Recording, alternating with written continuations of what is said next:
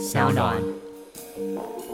假设好了，十家公司，我是五家公司的老板，对我会把这个市场玩死吗？疯子可能会，你看明真都皱眉头了，因为像我们就是对人性不是很信赖的人，你知道吗？就我们对人性不信赖，然后你要告诉我说要信赖人性，美国也不会把自己玩死啊，但我们就是觉得美国会把自己玩死，所以我们才要买比特币啊。大家今天听完这个节目啊，有可能你会不小心吓到把手上一半的币卖掉。科技创新娱乐。各种新奇有趣都在宝博朋友说。嘿，你听宝博朋友说了吗？Hello，欢迎来到宝博朋友说，我是葛如君宝博士。各位听众，今天神人驾到啊！今天来的不只是骇客哦，还是可以说是庞克这样的一个概念了哈。我们常问来宾啊，说：哎，你什么时候开始关注比特币啊？我们今天的来宾啊，在二零一四年的时候，大学三年级呢就开始研究比特币。他高中的时候呢就开始了解学习密码学 （crypto technology）。我们就想要来找他来聊一下啊，从二零一四年到今天呢，看着上冲下洗的比特币。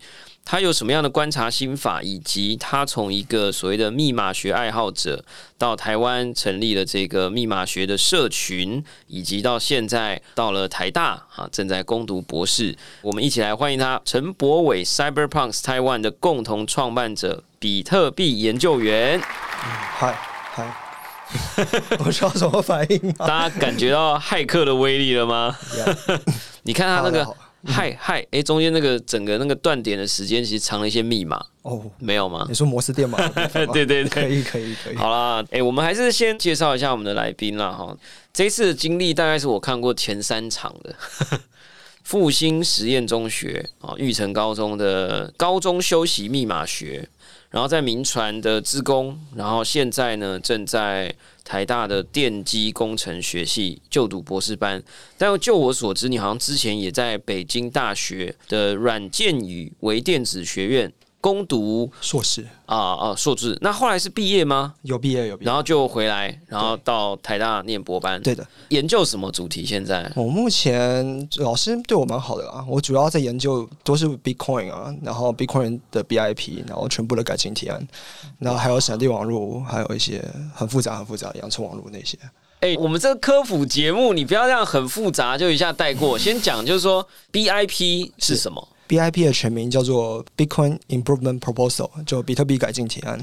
那比特币是从二零零九年、零八年那中本聪提议出来，可是中间大概有几百个提案需要修正它，所以改到最后也不太像中本聪原本的版本了。毕竟改了十年嘛。好，其实今天我们找博伟来啊，最主要目的就是要来逼问他跟拷问他，就是说比特币到底有没有什么其实是我们不了解的东西？哈，就是因为。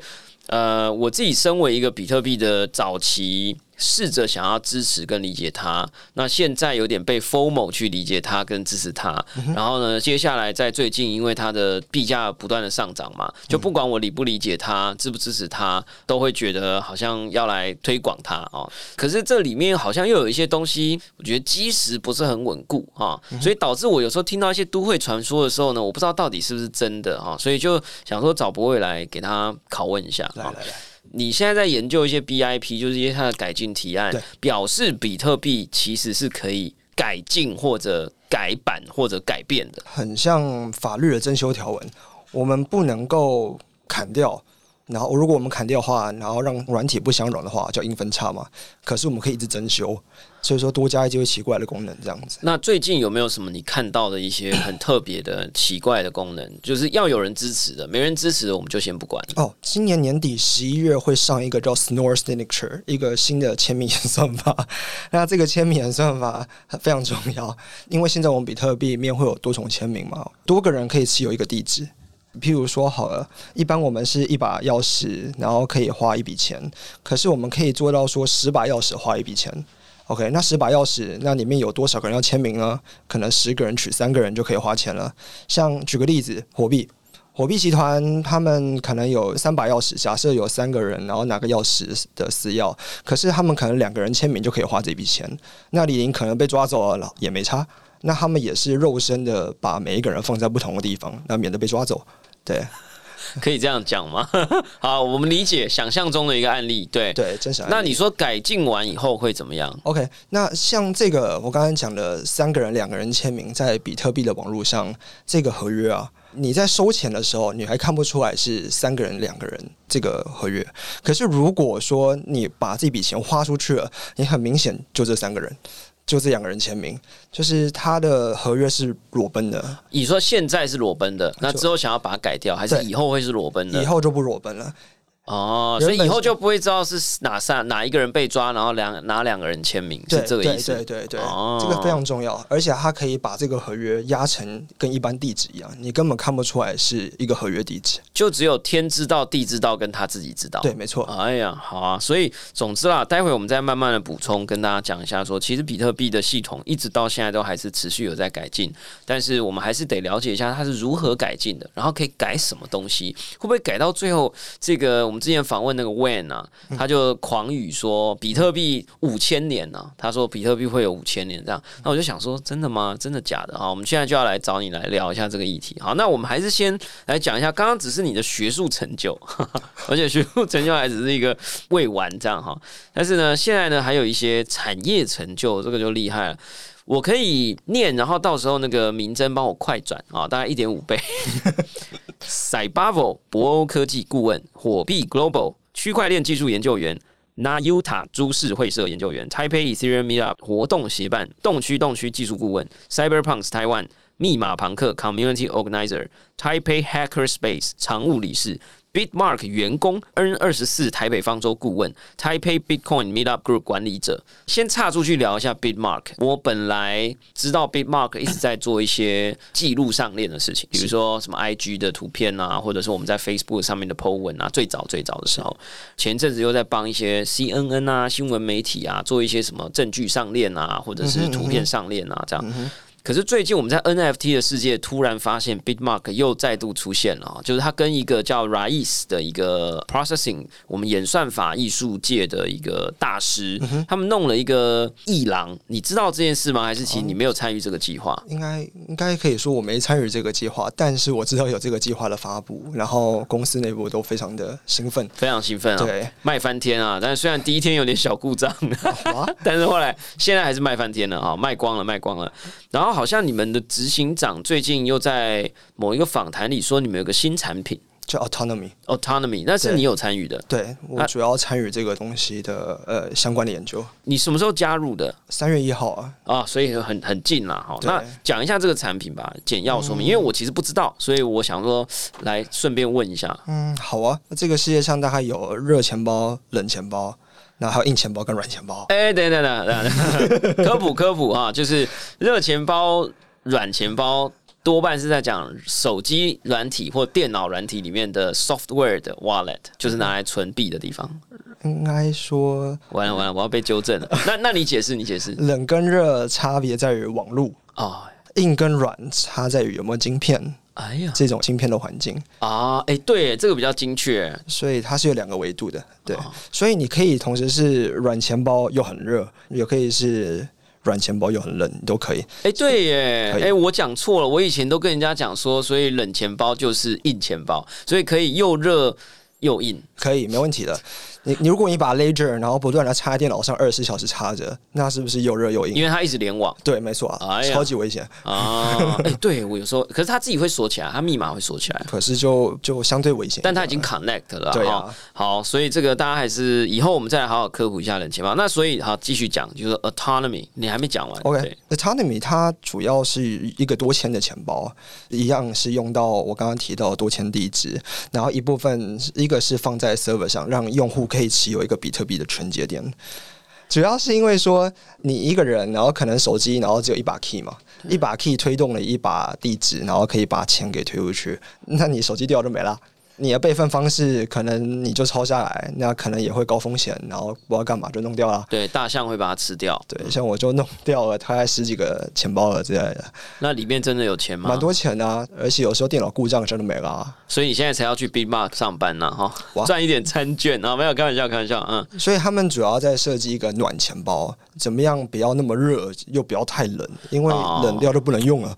冷掉就不能用了，呃 冷掉就要拿出来啊，然后再反想办法，然后解锁，解完锁之后再往交易所送。哦，冷钱包就是很麻烦啦，有一个物理的东西在，对然后所以就是使用上会比较复杂，没错呃，如果是软体钱包又联网的话，它有可能不安全，对啊太烫了哦。OK，所以你们在做一个比较亲人，但是又足够安全的钱包解决方案。对，然后我们同时也在跟 Christopher Allen，他是前 Blockstream 的架构师，然后他也是 TOS W 三 C 的大头，所以就跟他一起合作设计下一代的，或是说更安全的比特币钱包的解决方案，这样子。哇塞，跟大家科普一下哦，Bitmark B I T M A R K 哈，台湾公司，然后一个外籍的老板创办人，但他好像中文、英文都讲得很好。他在台湾待了十几年了，对他算我们节目的漏网之鱼啦，哈，有机会再邀请他来聊聊。然后我也一直很关注这家公司，然后呢，尤其最近 NFT 产业他们也诶跳进来玩了一下啊，所以我觉得也挺不错的。因为那因为那个计划叫做 Farah File，呃，我们好像在节目上面有介绍过，所以呃上面有非常非常多呃，一共集结了十个非常大咖的这个演算法艺术家，呃，而且是大师啊的作品，也是秒完售了哈。好，那是细节我们下次再讲。我们今天是瞄准比特币啊，行先讲一个最巨大的问题。是请问比特币的规则就是两千一百万颗的上限，是到底有没有可能修改它？哦，我最近竟然听到开始有些人讲说没有不能改啊，当然可以改啊，因为嗯每隔一段时间都有比特币的节点的软体新版本的释出，听说前阵子二点零啊什么的，所以就说第一个。到底这个上限，我们一直觉得这是一个不可修正的东西，所以它很尊贵啊，所以它非常稀有。可是又好像有人说可以，这可不可以先回答可以或不可以？可以。可以改啊，对，怎么改？其实，在过去二零一二、二零一三，说漏洞吗？就他那个时候本来就没有写死，就二零一四年本来就可以重新再发行一波。对，然后有一个 BIP，刚刚讲的比特币改进提案，把它修掉了，要不然原本是还可以再发行。可是这个我就有点不懂啦，所以意思是说，因为宪法可以增修嘛，对，那我有一个改进提案说不可以改喽，可是你也知道嘛，就没有一个国家可以五千年不动任何的细节，那我能不能再发一个 BIP 说，哎，不好意思，因为现在这个需求过大，所以我们决定要发行不是两千一百万颗比特币，我决定把上限提升到四千两百万颗，感觉应该也没有不行。可是这样子，我们不是很不安吗？首先你要活到二一四零年，啊？为什么？因为它才会发行完，再进到下一 round。哦，哎，这又是另外一个问题啊、所以说，它有一个规定，这个规定是要前面一个规定结束了，就是说做完了，它那个 task 完成了，它才会进入下一轮，还是怎么样啊？之前那个曲线有画出来，它是原本发行很快收敛，然后再发行很快再收敛，反正一直重复发行两千一百万个，哦，然后只是透过那个 BIP 修正了以后，把它修正掉就。一次这样子。哎，这个地方就是有趣了哈，因为我的理解是这样的，就是说比特币会一直从一个就是想象中的矿山，也就是所谓的呃储备内部的本来的储备，或者是一个就是你讲的一个发行曲线，对它会一直不断的发行发行给那些帮忙保管账本的电脑，就是说，哎，你如果帮忙保管账本，你的这个 hash 有就有点像抽中一个所谓的 hash 乐透哦，或者是保管账本的工作乐透，你就可以抽中五十颗比特币，然后它难度一直递增，然后奖金一直递减，所以就变成减半减半，从五十，然后二十五，然后十二点五等等等。然后我就一直觉得说，所以到最后它一直减半，到最后有可能发出来的奖金可能非常非常的小，比如说零点零零零五啊之类。可是理论上以这个你知道那种阿阿基里德什么龟兔赛跑，什么每一次跑一半，每一次再跑一半，你知道有一个时间之箭的悖论，就是如果我射一把箭，嗯，然后呢，它每一次都会飞一半的距离，再再飞一半的距离，再飞一半的距离，它其实是叫做永远不会射中靶心的箭，因为它每一次只能飞一半，每一次只能飞一半，所以它永远距离终点还有。无限小纳米的一半的距离，这样。那那那我一直都以为说比特币永远不会发完，因为它会一直剩下一半的一半。可是十的负八次方是有限的，哦，哎，真的呢，所以它是一定会发完的，对，只是到最后的单位会非常非常小。没错，然后等到发完的那一天，你说是二一四零年，对差不多在那个时间啊，有时候会会动来动去，因为挖矿的速度。对啊，我们现在如果挖矿的电脑突然有个外星科技突然引进了，然后我们的挖矿速效率突然都提升两倍，我们理论上就会变得快一点。对，可是你要在在十五天内做到一个很大的事情，要不然十五天之后就会矿机的挖矿难度就会调整，就会调的很难，然后你又一样。哦，哎、这个真的都是新的哎，我真的是我之前都是完全都没在搞这个，然后就赶快去就去买了。所以意思就是说，如果有个外星科技来，然后我们突然地表上所有的算力都提升了两倍，可是，在十五天之后，它又会启动难度炸弹。对，它就会把它变得很难，控制在十分钟左右。那这个时候，如果突然间外星科技又离开地球了，然后我们的算力又恢复了，这样呢？那那这样难度一样很难，然后十五天之内，然后变得很难挖，然后可能就是要二十平均二十分钟才会挖得出钱，或是三四十分钟。那它会再回来吗？嗯，那就等于说不是等十五天喽，然后等三十天，哦，所以他就是会难度拆弹，他就会把那个难度又再降回来没。错。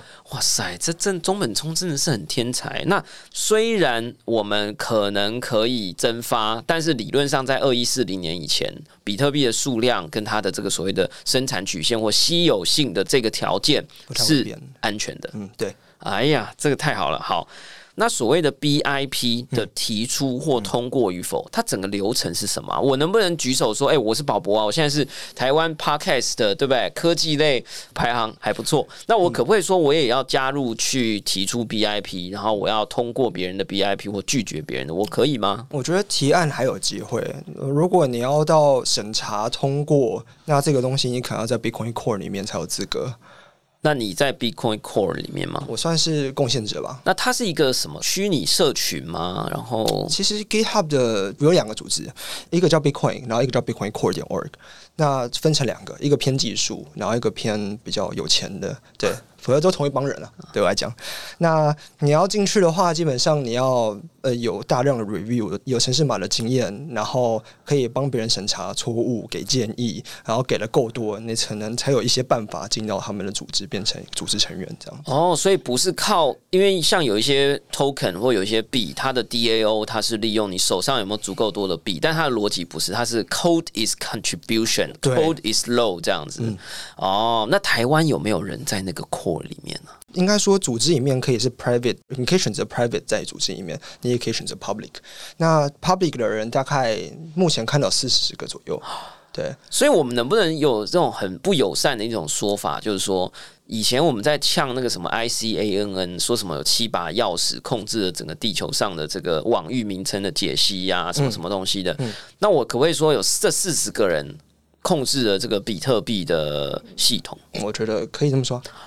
没有毛病啊，可是他们只是说同意修改哪些法律，可是并不是实施的这些人。哎、对，这个就是我要问的。那他有没有可能通过了，结果有人不执行？有啊，就没没应该说，像二零一七年像 Segwit 的隔离见证的战争，那这个就是 Bitcoin Core，然后通过，然后还是谁通过，那可是各个矿池未必要执行啊。哎、对，这个我们要了解一下。所以有可能 BIP 通过了。是但是推广不出去，就是有点像是议会已经决定好了，但是军政府不同意。类似，对，那这个是过去有这样的例子，那这个协调的过程是什么？我觉得大部分 Bitcoin Core 提出来的东西，矿石不会不接受，通常啊。如果有重大治安漏洞嘛，可能就当然不接受。可是 Bitcoin Core 里面都是很强大的密码学家，根本不会让这件事情发生，所以他们一定会是一个超级完美、完美到啊博士不知道几个然后的提案。那会真的到矿机不想执行的是什么？就是你会影响到挖矿的矿池的盈利。对，你会让我少赚钱，我当然不让你过啊。这个是最标准的一个被驳回的一个案例。目前为止还好，就是我想要了解第一个就是说 Bitcoin Core 的团体啦，哈，是就是这个虚拟社群跟比特币的矿池的主人，就是所谓的帮忙开了。几万台机器在帮忙管账跟算账的这些人，他们目前的沟通应该还算顺畅吧？还算顺畅，还算顺畅。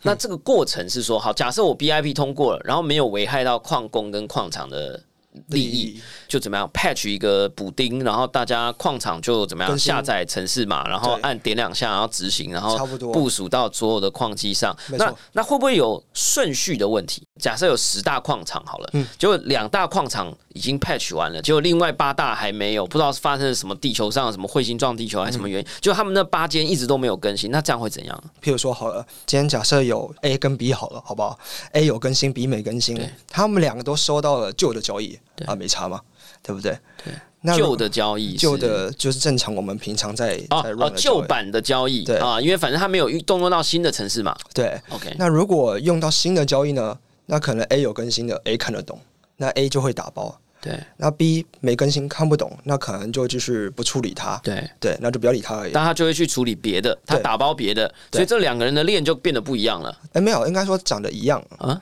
一个可以接收新的，一个不能接收新的，就这样子而已。但是总之不会出现分叉。不会，因为它全部打包都是旧的，其实也是合法的呀。可是你刚刚不是说有一个已经会打包新的，因为他看得懂。那他们会写一个兼容的方法，让新的然后旧的也可以去检查。哦，好吧，那我跟你验证一个传说。好啊，应该说最近这个东西比较少人提了，但是比较复古的人曾经都会提过一个叫五十一攻击的东西，fifty one attack，就是说如果帮忙打包的这个算账的算账员然后记账员，他不知道什么原因联手起来，啊、就是说假设地表上只有十个矿场，这十个矿场里面有六家都联手起来说，哎、我们把我们的那个矿机的城市打开，然后把博伟的账号都给他添加一百万颗比特币，这样。那听说。这样子的逻辑下面来看，因为他们在共识上面就会成为超过一半，然后所以你就真的会拥有一百万个比特币这样。然后比特币就崩盘了。哎、对对对对对，听说就是说先讲五十一攻击的逻辑是这样嘛，对不对？五十公？就是 fifty one，呃意思就是说有超过一半以上的不是啊，你这样突然生成一百万个比特币，这根本就你要引用前一笔的钱，哦，那就是把 Elon Musk 的一百万颗比特币移到你这里来，这样你也要解了也要锁啊，这个不行啊，啊，这个不行，是不是 这？个不行。那因为我一直有听说说，总之只要有超过一半的矿场联手起来去修改里面的某一些东西，这就很危险，这样。哦，你可以联手起来，然后从旧的交易开始挖，然后不承认哪一笔交易。那这会造成谁有什么损害，或谁有什么赚到这样吗譬？如说长鹏好了，长长鹏哥，OK，长长鹏是币安的创办人，之前币安可能有一笔交易，然后可能被害了。对那被害了，那他会希望交易可以回滚啊，对对不对？可以把我的这一堆几百个比特币拿回来，对不对？可是已经，比如说这笔这个打包的这笔交易被害走在这里，然后它可能一直叠上去、叠上去、叠上去。那今天如果有一个矿池，然后联手，今天长鹏很有钱，然后他要求这笔要注销，他就请大家全部往这边开始挖，然后只要看到这笔交易都不给我承认，然后他就在不承认的期间，赶快把这笔钱给转走。哦，就是时光回溯啊，有点天能的感觉啊，对不对？对只是在区块链上完成一个天能的动作。这件事情其实也是危险的，而且一旦有人曾经这样做了，其实我们就不应该信赖比特币了吗？嗯，我觉得觉得它可以注销交易，好恐怖、哦。啊，很恐怖吧？哈，好，那所以我就是想要问说，就五十一公斤到底有没有发生过，或快要发生过，还是它其实早就已经发生，只是大家都不承认说，其实我们有能力这么做？啊，应该实际上一直都在发生。应该说，真的已经有人，然后拥有非常非常多的算力，你只是看不出来，还有很多算力而已。说不定看起来有十家公司，其实有五家公司同一个老板，对啊，就是光华商场就是这样嘛。可是真的没差，世界还是在运作啊。为什么没差？其实我也是深刻的怀疑，比特币是建立在一个信赖跟信仰上面。那这个背后其实它的安全性也许没有大家想象的这么完美。我认为很有可能早就已经有人取得了破坏它的能力，只不过他没有诱因去破坏它。就五十一攻击这个单一要素来讲，嗯，那假假设好了，十家公司，我是五家公司的老板，对我，会把这个市场玩死吗？很难说啦。但是逻辑上不会啦。我们是不是可以这样回答会赔？钱嘛？对啊，对啊，你会赔钱，对那就不会这么干。疯子可能会，你看明真都皱眉头了，因为像我们就是对人性不是很信赖的人，你知道吗？就我们对人性不信赖，然后你要告诉我说要信赖人性，对不对？美国也不会把自己玩死啊，但我们就是觉得美国会把自己玩死，所以我们才要买比特币啊、你懂吗？可以，可以，可以。对吧？所以，我们其实某种程度，我可不可以就扩大解释说，就五十一公斤这一个单一要素来讲，其实很可能这个风险并非不存在，只是它还没有破险的可能或破险的几率极低，这样子存在，可是没有动机。没有动机或者动机很低啦。对啊，我发动攻击，我反而赔钱，我不要这样。逻辑是这样子。哦，OK，好啊，太好了。所以其实我觉得是这样啦，大家今天听完这个节目啊，有可能你会不小心吓到把手上一半的币卖掉，但是如果你听完以后你还决定 hold 着。相信我，你的信心只会比过去更稳固，好不好？哎，但是在这里我们就发现有一个问题没问啊，所以博伟，你手上有没有比特币？嗯，有一些吧。那你觉得你的比特币在台湾持有比特币的人的人均水平里面，你觉得是前百分之十，还是五十，还是后百分之十？后百分之十吧？真的假的？不是啊，你这么不相信他？不是啊，因为我年轻嘛，二十七岁。假设如果我现在四五十岁好了，当年可能就有这个几百万，然后买个几千颗，对不对？哎，可是你这种骇客，你不是应该用挖的吗？我们有一期那个比特币白垩纪啊，他就是那种拿那个披萨折价券去跟人家换比特币的人。你没经历过那个年代，就是打开一台笔电都可以挖矿的时候，真的是很早期的人啊！啊，就是所以你就私药不见了，就是那个时候。对啊，啊，那这不哭爆吗？真的，我也听说一种说法，就是说。其实真的靠很早期接触比特币，而因为现在的比特币破了五万美金，赚到钱变成富翁的人，其实没有想象中的这么多。因为那个过程很长，hold 不住。对，你要么 hold 不住，你要么东西不见，你要么笔电重灌，是这样吗？我觉得掉机率真的蛮高的啊！手机动不动泡个水，就真的都都没了。哎。真的是好吧，但是说不定是表面说法啊，这说不定是这种比特币这种核心玩家在某个论坛里都说我们对外一律要这么声称的。我们再进入下一个议题哈，就是说我们刚刚讲的其实只是五十一公斤哈，只是其中的一个我们害怕的地方。那我也曾经很害怕这个两千一百万颗可以被修改，哎，那现在看起来我们大概知道了哈，就是会被修改，那也是我儿子跟孙子的事，不关我的事了，这样哈。但还有第三个。都会传说就要靠你来破解一下。从你的专业角度来看，就是现在的比特币的矿机的城市码，哈，就像你刚刚讲嘛，我有一些，其实比特币就是一个系统，它是一个软体，然后有很多台电脑，几千几万台电脑一起共同运行，然后彼此同步这样，然后每一次有更新的时候，就会有一组新的城市码，然后大家要这个点两下，然后给它 reinstall 或者是 upgrade，对吧？就其实是这样的逻辑。那有没有可能？嗯。我们讲两件事，第一个 release 的时候，虽然这些是密码学大师，但不小心有致命的 critical 的 bug，嗯，这个世界会发生什么事啊？你说排除我们全部的 CICD，全部安全检测，全部，然后对，却还是出现一个超级大 bug。对，假设啦，我知道，还是你其实觉得假设这个问题在你刚刚的这个整个检测流程底下几乎等于零，那我们就可以不用讨论这样。我觉得几乎等于微乎其微啊，可是。还是真的有像你刚刚讲这件事情发生，而且正在发生。讲，赶快讲一下！我看到名字，眼睛也张大了。赶快说一下，这是什么东西啊？譬如说，呃，新的地址叫 Segwit，叫隔离见证地址，从二零一七年被提出来。可是里面生成的地址最后一个字只要是 P 的，会怪怪的。真的假的啦？哎，这我从来没听过啊。然后呢？所以说，Segwit 第一代地址叫 Version Zero。然后现在正在提修正案，在修掉变成 version one 这样子。如果你是用新版的城市或者冷钱包，然后你创建一个新的钱包，如果地址是结尾是 P，就会怪怪，是哪一种怪怪？突然转到 B 这样吗？没有没有，应该是转不出去住之类的哦。就比如说创建不了，创建不完，创建成功可能收到钱，然后可能转不出去之类的。哇塞！不过应该还是可以解决得掉啊。OK，一八年、一九年就发现了。哎，我觉得你讲这个很好，表示既然有一个。微小的 bug，那就有可能有一个巨大的 bug。那假设真的出现了巨大的 bug，最大的 bug 影响到最大的肯定是矿池。如果你今天这个 bug 直到矿池，呃肯定很严重。我觉得一般用户的话，你你无聊跑个比特币节点，然后全世界一万一千多个节点都瘫痪，我觉得没什么差别。最主要是矿池不能瘫了。哦，所以意思就是说，不管是外星人还是谁，或者中本聪醒来了，然后他有恶意或者是无意的，在这个新的 patch 的档案里面放入了一个，只要执行点两下更新，然后系统就会爆炸，然后那个硬碟就被 format。假设啦，就是说我知道这不可能，但是假设这件事情发生了。应该是矿石慢慢看它炸了，然后还是说我们哦，我们先等它一个礼拜，等它没炸，然后再慢慢的更新。可是说不定是一个定时炸弹啊。对啊我刚刚也想到这件事然后放。个定时炸弹，那我也不知道怎么办。对啊，二十二十一天之后才会否妹硬碟，这样类似这样那。说说不定就会有别的派系啊，大家不用 Bitcoin Core 的城市嘛，然后还会有其他的什么呃 Bitcoin ABC 啊，会很多不同版本的 Bitcoin 城市嘛。哦，就会开始有一些新的，比如说分叉链开始出来了，呃，没有，是不同版本的 Bitcoin，还是 Bitcoin 哦，它不是分叉。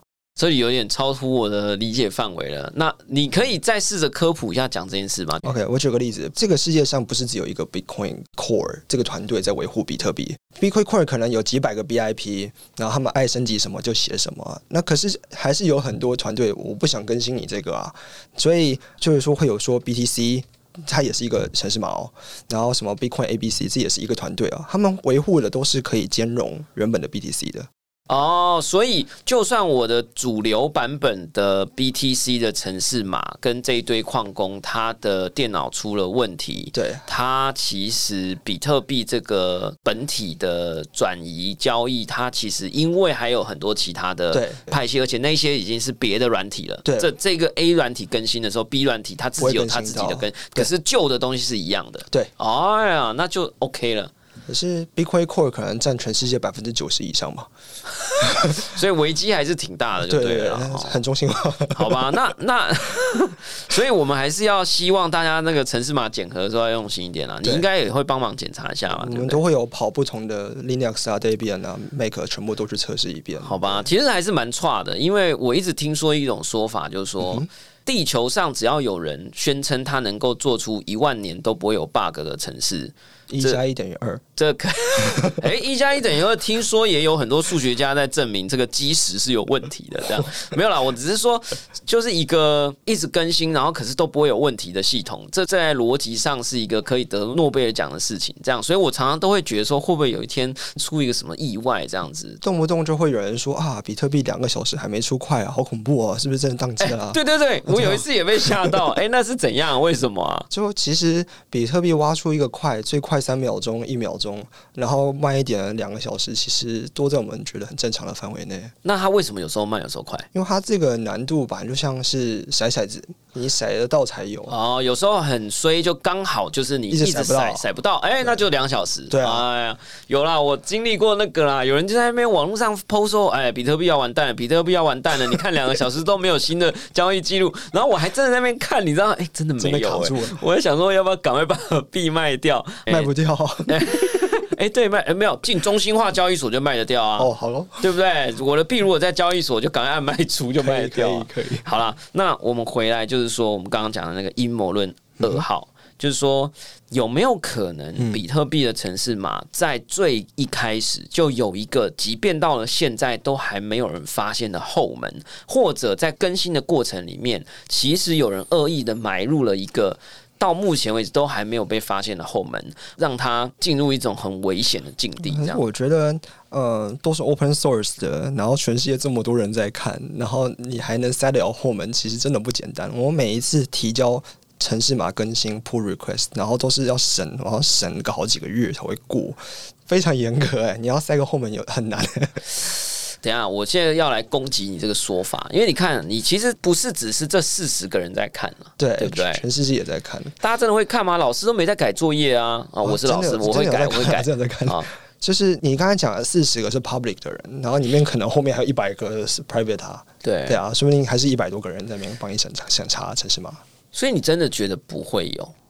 我觉得呃应该应该不会吧？你觉得这 这个几率应该不是零吧？说实话，我觉得审查太久太严格，然后还有太多的 AI，还有太多的测试流程。哦，哦，你说如果能够在这个流程底下还能安装后门的人，他基本上已经可以做到全世界的任何事了。这样，对，就是他可能已经可以进攻到那个北韩的秘密基地，然后发射他们的核子弹，然后毁灭地球。这样，因为我们通常审查是一行一行在审，你敢改十行，我们就要审爆你这十行。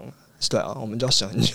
可是就是城市嘛，你知道有时候就是你这样一行一行审，然后整个宏观看来，这诶突然这里有一个洞，那里有一个洞，里面有一千个洞，本来看起来都没问题啊，串起来就变成一个很大的洞，没有这种逻辑吗？应该说比特币不会接受这么大量的修改啊。哦，可不对啊！可是这等一下等一下等一下等一下，这里还有一个问题，因为我认为你们现在的审查多半都基于新增加的城市码进行审查，是因为你们都假设过去是安全的，哎、嗯，对吧另一个安全。所以我现在讲的就是有没有一个万年后门，就是这个后门从二零零九年第一天上线的时候，其实就在了，只是你们太久没去检查了，其实存在。嗯嗯，或许吧。哎、那这样是不是其实蛮危险的啊？我第一次听到这个说法的时候，我是没有任何紧张，但是告诉我的这件事情的朋友他很紧张。好，原因是因为他觉得一个伟大的系统背后有一个伟大的后门，这件事情听起来太合理了。同时呢，因为目前很多的矿机跟矿场都运行在某一个特定的国家范围之内，嗯，所以他们具有非常大的动机去找出这个后门。假设他们真的找出来了，去驱动这件事情背后的利益，因为哈，回到就是我们之前有一两集我在讲说，比特币在过了五万美元以后，它很有可能变成一种经济货币战争中的核子武器。哎，因为它慢慢渗透到整个世界的金融里面以后，只要能够掌握比特币或让比特币的系统造成扰动跟动乱的人，他有可能就可以掌握一些这个经济动乱的这个启动权嗯，很棒。啊。启动权的话，其实就是交易所或者是比特币本身坏掉啊。其实交易所也一起坏掉，也也是蛮刺激的啊。听起来你其实不是一个很根深蒂固的比特币信仰者，你听起来对比特币的信仰跟崇敬跟 Wayne 比起来，好像有一段距离啊，是不是？啊我，没有看 Win 那一集，我没有。没有关系，总之他就说比特币很伟大，它可以存续五千年，他这就是他的信仰。OK，所以我只是想要问你说，你觉得所谓的存在万年的后门这件事情是有可能，然后并且应该要减损我们对于比特币的信仰跟安全性的依赖吗？我觉得在过去啊这么多年来，比特币的确有蛮多 CV 的漏洞在修改的。说实在，大概有十几块、二十个，他填了好几次。那未来还会不会再发现呢？只能说紧急修正，然后请全部的矿池马上更新这个新的比特币节点。目前的 solution 就长这样子啊，遇到洞赶快填，然后发布给全部的矿池，赶快更新，就这样子。哦，所以听起来那种突然间的毁天灭地，感觉还是存在哦。嗯，没有不行，对没有不行，对对不对？我讲一下我的想法了哈。当然没后门的状态我们就不讲了哈，有后门没有人知道，一个人知道，嗯多于一个人知道。嗯没有人知道的情况之下，我反而觉得其实是最危险的。好，嗯因为它有可能随时出现。然后呢，一个人知道的情况之下呢，我其实不担心。你就可以滥用漏洞啊。呃，因为我认为一个人知道的情况之下，他要使用这个漏洞的动机，其实对他个人而言来讲，危害最大，就是他没有任何好处。印钞票啊，因为他一旦印了，他一定会被发现啊，一定会被你们这些 Bitcoin Core 的人发现是谁在用。发现，这样才叫大漏洞啊。不是对，所以但我就是觉得它会造成非常巨大的人身安全。Elon Musk 会派杀手把他干掉啊，对啊，就是如果任何一个人，应该说 Elon Musk 会花很多钱把他买下来。好了好了，对了，有可能啦，但是也会有别的人花钱把他干掉，所以他就会变成一个世界大战了哈。就是你要想，他还要承担这个漏洞这么长的时间，没有告诉任何人，然后有一天他突然决定要用了，而且他还希望自己不要被抓到，突然动起来了，这太难了，我觉得好，就是这我的逻辑哈。然后第三种可能就是不止一个人知道，我的逻辑是不止一个人知道是我最放心的情况，因为你一个人知道，他有可能有一天疯了。对吧？他就吃错药了哈，就是或者拉肚子拉得很不舒服，然后觉得靠，我决定要毁了比特币。但如果多个人知道，我反而觉得是最安全的，因为我对人性非常有信心。好，就多个人知道一个秘密呢，绝对不会有好事。就是八卦的部分。就对，就是不是啊？就意思就是说，你多个人知道一个秘密，基本上就是我会把你干掉，或你会把我干掉，然后到最后就是没有任何人可以利用这个东西，就对了。我是这么觉得啦。我这样的逻辑推论，你满意吗？眉头一皱，没有啊，没有不行啊。就我是听过有一个印钞票的漏洞啊，俄罗斯有一个集团的骇客，然后说他们可以，你说很多人知道，应该符合你刚刚说的，很多人知道，然后他们可以印比特币钞票出来。不过我查交易没没有查到太多的细节，不过的确有这样的一个传说存在。哎呀，有一个都会传说就对了，而且是符合我第三种我本来觉得最不可能的。对，哎呀，那这样问一下你好了，就是说，如果你知道这个后门的话，你会用吗？当然要啊！啊，真的吗？对啊，那你不会很怕你的生命受到危害吗？他又不知道我是谁啊。可是你也知道嘛，就是在电脑世界里做坏事，你总有一天有可能会被发现啊！你看之前那些什么蠕虫啊、车诺比病毒啊，就是大家真的有一些蛛丝马迹的，对不对？嗯嗯，那就好好保护自己喽。对啊，羊城网络还有很多 protocol 都可以很好的保护自己啊。哦，你说如果你有这个洞，你一定会用。你如果你有能力发现这个洞，你一定有能力保护自己。哦，所以我觉得根据你的说法，我感觉其实你讲这种一个人知道的风险其实最大的。你说中风的部分吗？还是什么？没有啦，就是感觉。那所以你觉得这个假设是存在就对了，存在啊，真的假的？嗯。然后，而且我觉得，就像你讲，如果有俄罗斯的骇客团队知道有一个洞，他们可能也会慢慢的用这个洞，对不对？对啊，他他也不会毁了它。如果是你，你也不会毁了它。当然不会啊。你觉得偶尔需要买杯咖啡的时候，就印一点出来，就直接 mint 一千个比特币出来啊？啊？就直接一直印钞票啊？一千个很多会被发现吧？不会吗？没关系啊，反正两千一百万个他也统计不出来啊。啊，对啊，他那一套逻辑比较相当于说两千一百万个，可是你的钱包一样可以收到钱，然后一样可以在区块链的一些奇怪地方存着，然后只是你在区块链上找不到这笔交易。哇，这是一个很很奇怪的逻辑，我也不知道他他这个骇客在说什么。不过有一个骇客是怎么说的：，哎，这 Explorer 找不到哦，可是你钱包的确收到钱哦。我们才知道在干嘛，听起来很可怕。那我们最后问你两个问题啊，就是说，好的，因为 Beeple 这两天做了一件事，他把五千三百万美金的以太币一秒钟全部换成了美金。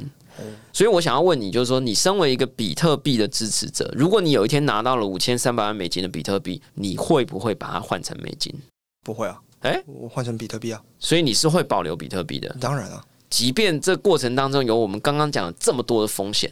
现在我觉得很棒啊！为为什么？就我喜欢给谁钱就给谁钱啊！什么 Visa 很麻烦啊！你要转账给任何人，没有比比特币更方便的东西啊！哦，就是说你觉得它的 benefit 高过于这个风险了？对，我今天想要给 SS 钱就就给他钱了，想要资助谁就资助谁啊！好吧，那我们最后一题啊，就是说你是我们七十六集来宾里面唯一一个给 email 的时候会给 PGP。我 我看到的时候，我还有点不知道那是什么东西，我就不管，我就直接 print screen 复制贴上给明真。我因为我没在用啊，所以你先跟我讲一下那个东西我们是要干嘛？因为你给我一大串密码，那个东西是怎样？我寄出去，我要用 PGP email 的软体，然后把它加进去，还是怎么样？教一下。其实 PGP 跟比特币是一样的，都是私钥公钥。私钥在比特币里面是拿来签名花钱，公钥是拿来验算这笔交易。而在 PGP 里面一样。我寄邮件一样可以用私钥签名，说这个邮件是我寄出去的，然后公钥可以验算这个邮件是对的，所以你给我的是公钥。我我现在只是想说，有一天如果签名跟公钥啊，因为有一天有一些听众朋友可能有一天也会收到 像博伟这样，就给你一个 email，然后前面有一大串密码，所以那个东西就是我要进什么 Porton 的 email 软体，然后怎么样？你可以用 Thunderbird，它会自带一些 PGP 的功能哦。可是 Thunderbird 后来就没更新啦。我以前是用 Thunderbird 啊，我还有启用 PGP 啊，但后来它好像就没更新了。最近都有更新哦，最近有复活了，是不是？一两年内。哎呀，好好好。所以我们想要问的就是说，在十几年的这个。未来，我们就讲十年好了。是你觉得在你心目中，这个隐私、自由、消费、区块链、比特币或国家，你有没有可以告诉我们一个，身为你这个比特币世界、密码庞克世界的一个，我觉得算先行者了哈？你有没有一个想要给我们的一个愿景，让我们有一点期待这样子？其实现在正在做一个东西，就是一个比特币钱包配闪电网络，还可以聊天，这跟赖没什么差别。就它可以完完全全做的跟 Line 一模一样的一个 Pass Protocol 啊，它不是有机房的，现在已经有这样的类似的产品正在诞生中。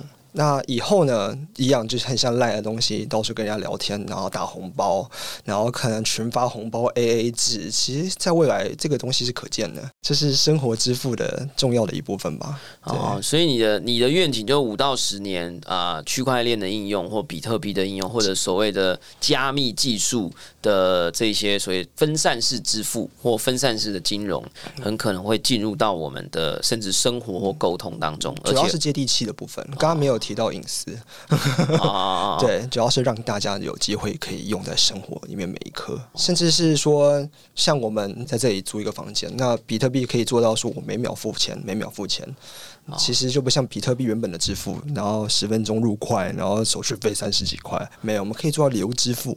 啊，就闪电网络的概念，对，就是利用一些闪电网络的方式，加上区块链的好处，来做到所谓的 money stream。啊，其实这个题目是我非常喜欢的。我们早一天有机会呢，再跟大家聊聊看，如果有一天我们的钱都变成像线上串流影音一样，随时在串流，哎，不用等什么十秒，不用等二十秒，也不用等这些花叉银行或是 V 叉，呃，这个系统啊，有时候结算对了，有时候结算错了，哎，都可能会影响到我们的权益。对，呃，如果有一一天这样的呃世界来到的话，应该都会对大家的生活有帮助，而且我们的世界理论上也可以更好。如果 赚很多钱，如果没有后门，其实正在发生了啊，正在发生是不是？OK，好啦，那大家就可以好好来期待一下了。感谢大家收听我们今天的宝博朋友说，希望听完以后你的比特币还 hold 在手上啊，Diamond Hand 啊，我是葛如君宝博士。如果你喜欢我们的节目，欢迎点选订阅，下一集就会自动送上给你哦。不论你是在 Apple Podcast、Spotify、上岸 YouTube 或者其他。平台听到我们节目，欢迎给我们五星评价和喜欢留言，或者按下小铃铛追踪订阅。如果你想要听谁讲什么样的议题，也欢迎告诉我们，让我们给你的 Hold B 的啊人生多增加一点信心哦。我们下次空中见，拜拜，拜。